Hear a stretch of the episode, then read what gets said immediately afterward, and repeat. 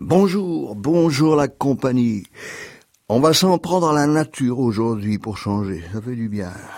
Si la nature, dont quelques personnages de grande renommée n'ont sans raison à douter si on la devait appeler mère ou marâtre, eût donné aux hommes un commun vouloir et consentement, outre les innumérables commodités qui en fussent procédées, l'inconstance humaine n'eût eu besoin de se forger tant de manières de parler, laquelle diversité et confusion se peut à bon droit appeler la tour de Babel? oui, il y a quelque chose qui tourne pas rond au départ de cette défense et illustration de la langue française de Dubélé, mais il est quand même, lui, arrivé à réguler un peu la mécanique. Écoutez, ô marâtre nature, et marâtre es-tu bien de ne m'avoir plus sage ou plus heureux fait naître? Pourquoi ne m'as-tu fait de moi-même le maître pour suivre ma raison et vivre tout du mien?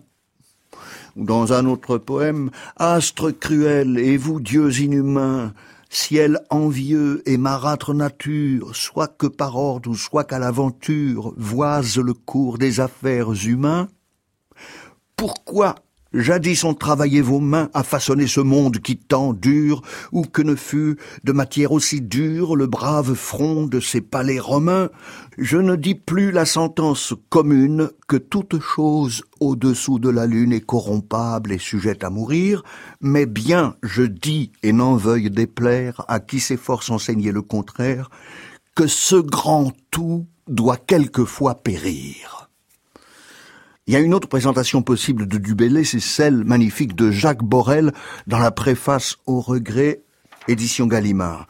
Je me suis toujours étonné que Dubélé soit l'auteur, ou du moins le principal rédacteur, de la défense et illustration de la langue française, du premier manifeste, en somme, d'une littérature où il n'est guère de mouvement qui n'ait été accompagné de son envers conceptuel, comme si Fascinés par l'école, par la règle et la loi, nos écrivains et nos poètes même ne s'étaient jamais défiés de rien tant que de l'ingénuité de la création, de son libre élan, de sa sauvagerie native, au point que la plus folle, la plus dénouée en son principe des houles poétiques, le surréalisme, c'est de théorèmes, de manifestes et d'excommunications qu'elle a vécu. La folie et le merveilleux se voyant sévèrement assigner les chemins qu'ils devaient suivre. Et nous, on va se consoler avec un sonnet. Après avoir longtemps erré sur le rivage où l'on voit lamenter tant de chétifs de cour, tu as atteint le bord où tout le monde court, fuyant de pauvreté le pénible servage. Nous autres, cependant, le long de cette plage, en vain tendons les mains vers le notonnier sourd qui nous chasse bien loin, car pour le faire court, nous n'avons un quatrain pour payer le nolage. Ainsi donc tu jouis du repos bienheureux, et comme font là-bas ces doctes amoureux, bien avant dans un bois te perds avec ta dame. Tu bois le long oubli de tes travaux passés, sans plus penser en ceux que tu as délaissés, criant dessus le port ou tirant à la rame.